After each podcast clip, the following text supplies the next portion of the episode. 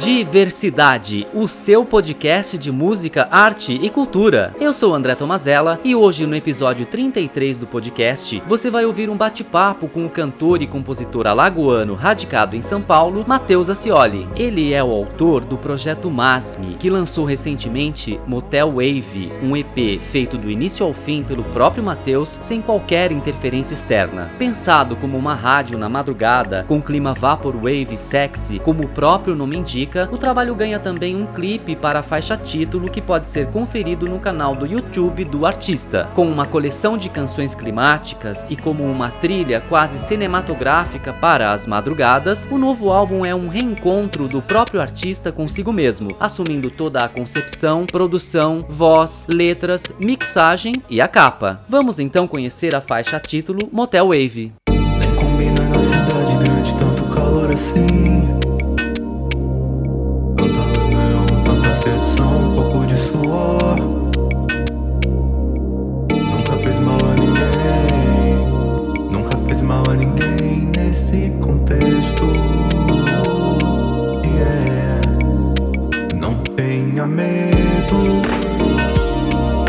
Perfume forte pelo no pelo do peito.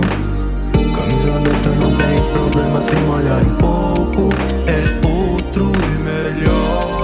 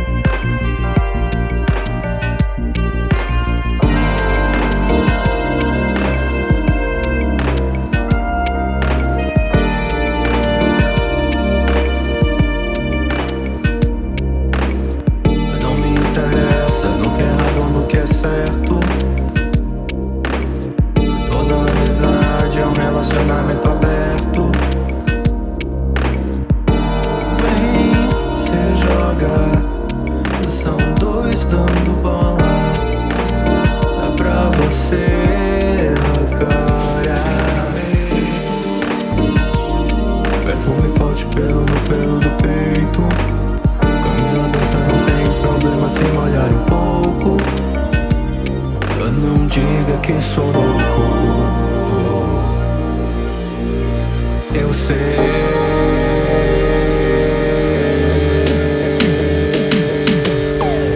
E agora fique com o bate-papo com o Matheus, que fala sobre a vida, a carreira e os planos para o futuro. E não perca, no final deste episódio, o cantor dá uma palhinha aos ouvintes do podcast. Olá, Matheus, tudo bem? Seja bem-vindo ao Diversidade Podcast. Para começar, qual a cidade onde você nasceu e onde escolheu para viver? Valeu pela oportunidade, galera do Diversidade Podcast. Eu sou o Masmi e eu sou nascido em Maceió, Alagoas e hoje moro em São Paulo, capital. Você é alagoano e escolheu São Paulo para viver. Como foi a sua adaptação à vida na metrópole e o que essa mudança trouxe de bom em termos de carreira? Eu já moro em São Paulo há uns 4, 5 anos já. Acho que no começo eu lembro que a parte mais difícil foi realmente me adaptar ao ritmo da cidade, né? E também acho que achar um grupo de apoio, né? Achar uma panelinha que de pessoas legais e fazer. Até meio que reconstruir um, um círculo de amizades novo, né? Eu acho que hoje eu tenho um, um, um grupo de apoio e tenho amigos muito queridos aqui em São Paulo. Não só de São Paulo, mas do Brasil inteiro, que eu acabo vendo que eles vêm aqui em São Paulo para fazer evento, para ver o pessoal, para fazer rolê, e eu acabo saindo com todo mundo e eu me sinto muito em casa, assim, agora. Conta pra gente como foi a sua infância e quando descobriu que você tinha talento para a música. A minha infância foi confortável, apesar de ter sido, para mim, emocionalmente difícil, né? Porque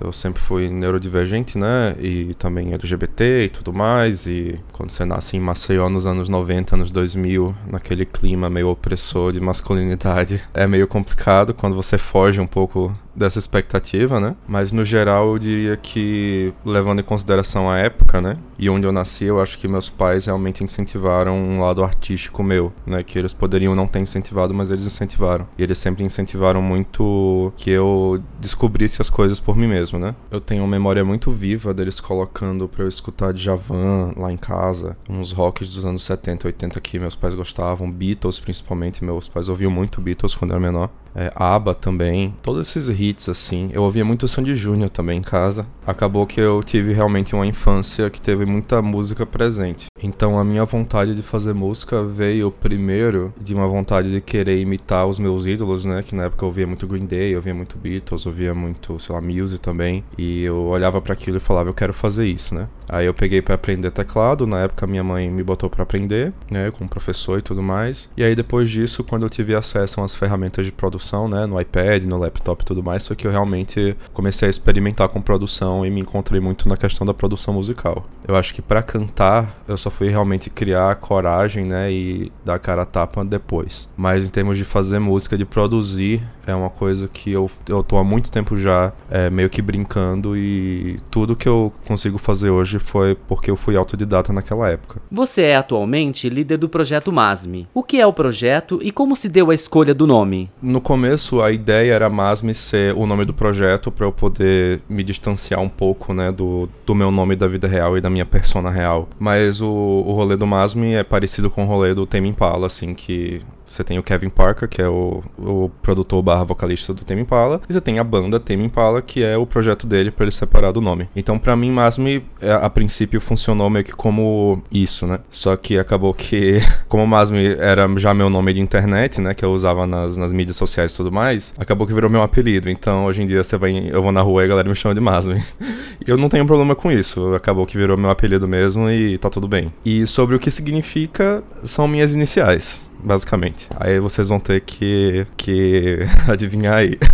hum, muito interessante você ter um apelido que no final das contas é o seu nome artístico, né? E esse apelido são as iniciais do seu nome. Eu não sei o seu nome completo, eu só sei que é Matheus Acioli. Então fica aí pro público, os ouvintes do podcast que souberem o que significa MASME, manda um e-mail lá para contato@diversidade.org ou escrevam no Instagram @diversidadesite. MASME, você lançou recentemente o EP Motel Wave, com oito faixas, além do videoclipe para a faixa principal. Pode nos contar qual foi a inspiração para as músicas, qual a temática e a sonoridade do disco? Então, o Motel Wave, ele surgiu primeiro de uma vontade minha de escrever músicas mais com temas mais sobre sexualidade e tudo mais, que era uma coisa que eu passei muito, né? Tive muita desconstrução e muita reconstrução na pandemia, né, por causa de questões pessoais. E também veio de uma vontade minha de querer meio que voltar voltar às minhas inspirações do começo da minha carreira antes de partir para uma coisa um pouco mais viajada, porque eu já tinha pretensões de fazer música no futuro, né, inspirada num pop mais atual, um pouco mais avant-garde, né, um pouco mais diferente. Aí para não pular direto para isso,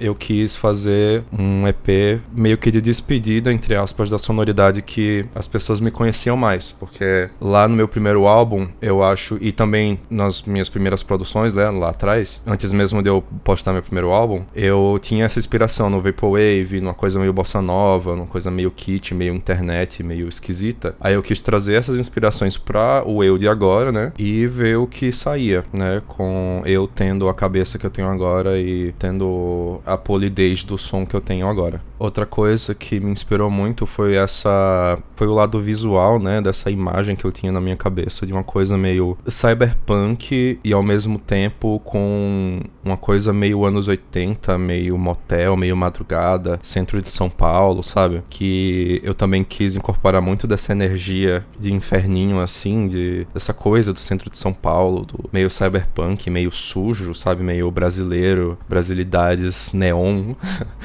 que é uma coisa que eu sentia falta do rolê do centro que por causa da pandemia, né, eu não tinha acesso. Então, eu puxei muito desse lado da imaginação, sabe? Tipo, vou imaginar esse ambiente idealizado em que a minha música do Motel Web vai ser essa trilha sonora. Então, por isso que o álbum em si tem muita passagem instrumental, tem uns efeitos sonoros no começo, porque eu quero realmente vender essa ambientação assim. No novo trabalho, você assume toda a concepção, produção, voz, letras, mixagem e a capa. Fazer tudo sozinho te proporcionou mais liberdade para criar? Eu acho que, além da questão da independência, o principal motivo de eu ter escolhido realmente produzir Motel Wave e fazer Motel Wave com uma coisa mais minha, né, de mim para mim, acho que veio de uma revolta generalizada com dar satisfação aos outros. Porque eu sinto que desde o meu primeiro álbum até agora, eu tava fazendo minha música pensando muito nos outros, né, no que os outros vão achar, é, como os outros vão consumir, onde os outros vão consumir, se eu vou fazer show, se não vou fazer show, se eu vou fazer feat, se não vou fazer feat, se eu vou chamar alguém para mixar, se eu não vou. Então, eu sinto que eu realmente só pude adquirir esse senso de identidade que eu consegui, que eu sinto que consegui no Motel Wave, porque eu realmente fui atrás dessa independência e fui atrás de fazer tudo só. Em termos de resultado, eu tô muito satisfeito. Faz tempo que eu não lanço algo que eu fico satisfeito, porque no final é isso, né? Eu acho que o músico tem que fazer música para ele em primeiro lugar. Você tem que fazer algo que você tá feliz, que você tá satisfeito, né? É, eu sinto que antes do Motel Wave eu lancei muita coisa que eu não fiquei 100% satisfeito, que eu não me dei o tempo necessário para eu polir realmente como eu queria, né? É, como eu falei, né? Eu tava muito preso nessas questões de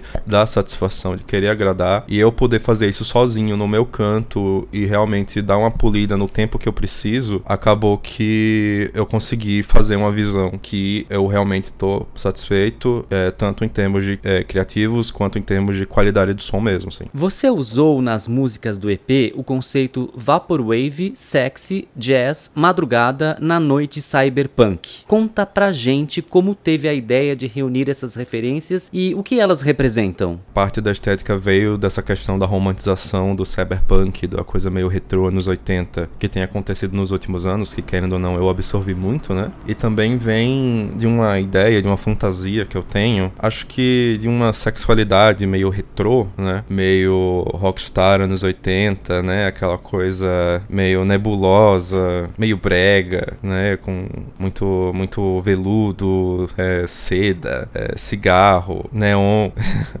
Isso tudo é o que veio na minha cabeça quando eu pensei na sonoridade, né? né? Isso também vem muita questão do Vaporwave também, que o Vaporwave brinca muito com essa, com essa fantasia, assim, dessa, dessa ironia com algo dos anos 80, né? Então, acho que principalmente vem disso aí. Por falar nisso, quais são as suas referências e influências musicais? Que sons você está ouvindo no momento e quais indica para os seus fãs? Por incrível que pareça, eu sou muito influenciado, acho que por uma escola de fazer música indo mais pro rock progressivo, setentista e oitentista, né? Uma coisa que eu peguei do meu pai, né, foi o, o Alan Parsons Project, que é uma banda que ele gosta, que até hoje eu carrego com muito carinho, assim, como uma referência. Outras referências que me pegam muito também é o eletrônico underground, né? Também especificamente o nacional. É, na minha adolescência eu escutei muito No Porn, né, e Gabi. Acho que isso me influenciou muito também. É, e hoje em dia eu tenho ouvido bastante uns eletrônicos, sabe, diferentes, assim, PC Music, Hyperpop, muito drum and bass, né? Eu gosto muito de Dorian Electra, gosto muito da Charlie XX, gosto muito do produtor da Caroline Polachek, o Daniel Hall. Eu gosto muito da Caroline Polachek, acho que eu olho para ela assim como uma grande inspiração minha agora, né? Como, como estética, como cantora, assim. De Javan, eu sempre ouvi muito quando era menor. E eu tenho ouvido ultimamente é, Black Dresses, que é uma banda de punk meio digital, assim, meio esquisito. Eu tenho ouvido Black Country New Road, que é um rock inglês aí que tá surgindo. E eu tenho ouvido muito funk, em particular um funk meio misturado aí, meio remixado que eu tenho ouvido do DJ Clap e do Mafalda. Eu tenho ouvido muito funk e muito trabalho deles porque eu acho que daqui a uns anos vai sair uns uns funk fusion masme aí.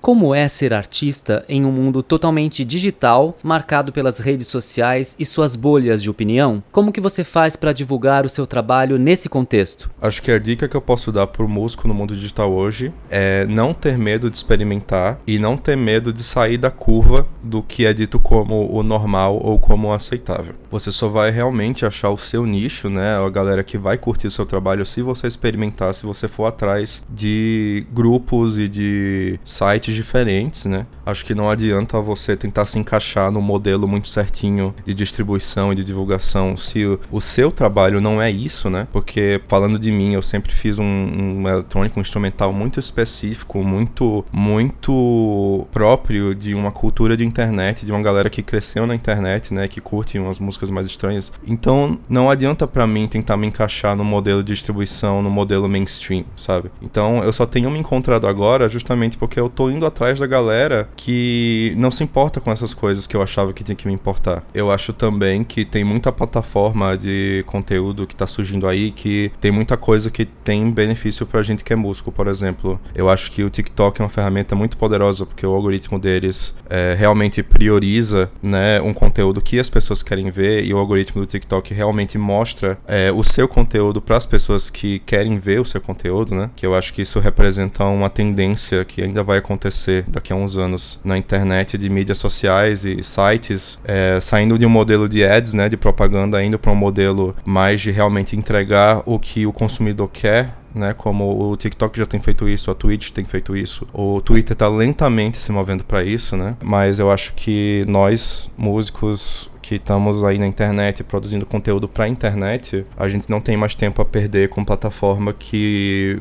que o algoritmo não ajuda a gente, né, que só prioriza propaganda. Então eu acho que isso é algo para se prestar atenção. Depois do lançamento do EP e do clipe, o que vem por aí em 2022? Pode adiantar alguma novidade aos ouvintes do podcast? Eu não sei se em 2022 vai rolar alguma coisa porque eu tô muito ocupado com meu mestrado. Mas o que eu posso dizer é que eu tô indo para uma direção mais mais eletrônica mesmo, mais estranha. Eu vou me inspirar muito no hyperpop, né, e no drum and bass para fazer meus próximos trabalhos. Muita música brasileira também, uns bass music brasileiro, funk, piseiro e tudo mais. Pretendo trabalhar com um pessoal aí muito legal que já tá nesse meio aí. E é isso. Acho que os meus fãs podem esperar estranhices eletrônicas aí. Nem todo mundo vai gostar, mas é o que eu quero fazer. O que você pensa do momento político pelo qual está passando o Brasil? Você se sente representado pelos governantes e congressistas? O que precisa mudar para que tenhamos uma sociedade mais justa e menos desigual? Não preciso nem dizer que esse momento está bem ruim, né? é, a minha única esperança agora maior é que realmente o Bolsonaro saia. E eu, eu queria, né? O que eu queria mesmo é que a gente não tivesse meios de comunicação tão dominados por uma lógica capitalista neoliberal, porque porque eu acho que o Bolsonaro, ele, é, tirando todos os absurdos, né, da questão dele ser uma péssima pessoa, dele ser homofóbico, dele ser machista, dele representar o pior da cultura brasileira, eu acho que além disso, ele também representa uma política neoliberal econômica, assim. E eu acho que enquanto existir uma mídia, né, uma, um meio de comunicação que existam a favor de políticas neoliberais e de políticos neoliberais, a gente vai ter sempre um novo Bolsonaro empurrado goela abaixo da gente né? Isso tá começando a mudar aos poucos, em passo de tartaruga, mas eu acho que o povo brasileiro em geral tá começando a prestar um pouco mais de atenção naquilo que ele recebe como cultura, como mídia e, e acho que a tendência é realmente as pessoas começarem a filtrar um pouco mais o que elas recebem, entender um pouco mais o que elas recebem. Eu tenho esperança que com o tempo isso vai acontecer sobre eu me sentir representado, eu me sinto bastante representado pelos políticos, né, que têm uma, um viés ideológico parecido com o meu e os políticos que eu votei na última eleição, né, que são a Samia Bonfim e a Erika Hilton. Gosto muito do trabalho delas, é, acompanho elas nas mídias sociais, o Boulos também, eu votei nele sempre que pude, eu acompanho o trabalho dele, gosto muito do, do que ele tinha a dizer e eu concordo muito com ele. E eu acho que é isso, basicamente. E agora, o jogo rápido. Vamos lá pro jogo rápido. Um filme, uma música e um livro. Batman, que eu vou assistir hoje. Uma música vai ser Sacrifice to the Weekend. E livro é Perspectiva Semiótica da Cultura, do Lotman um compositor ou compositora, Milton Nascimento. Um intérprete que faz você vibrar, Tata Werneck. Um amor, meu namorado, meu lindo Eloy, maravilhoso, te amo muito. Uma paixão, música, uma cidade do mundo. Mar Vermelho, Alagoas. Família e amigos. Amo muito, quero todos bem, são o centro da minha vida. Casamento gay, muito bom, mas eu quero poliamor gay também. eu quero tudo gay. Adoção de crianças, acho extremamente válido. Tempo livre, tenho tido pouco, queria mais. Irrita muito. Gente chata que julga os outros moda, queria ter mais. Uma provocação, direitista é tudo filho da puta. Matheus, eu tô rindo aqui com você. Adorei suas respostas ao jogo rápido. Para finalizar a nossa conversa, vai aquela palhinha pros ouvintes do podcast? E agora para a palhinha. Voyage, voyage, le que la nuit les jours. Voyage. Dans l'espace inouï de l'amour, voyage, voyage. Sur l'eau sacrée de fleuve indien, voyage. Et jamais ne revient.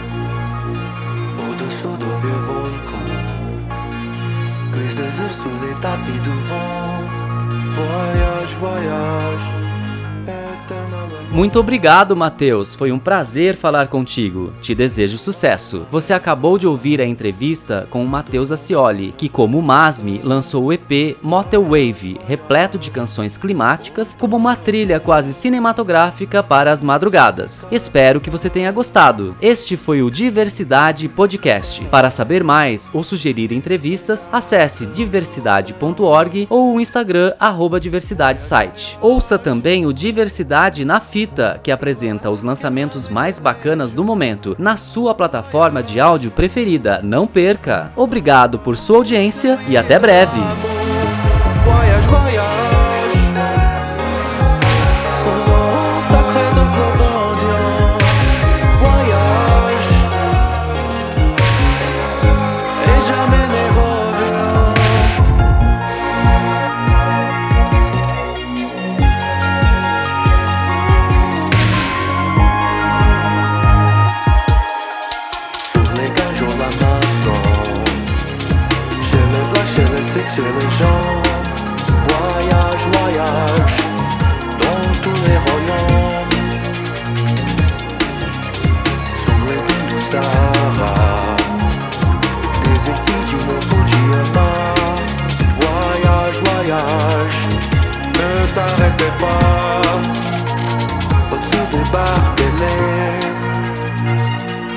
Qu'au bombardé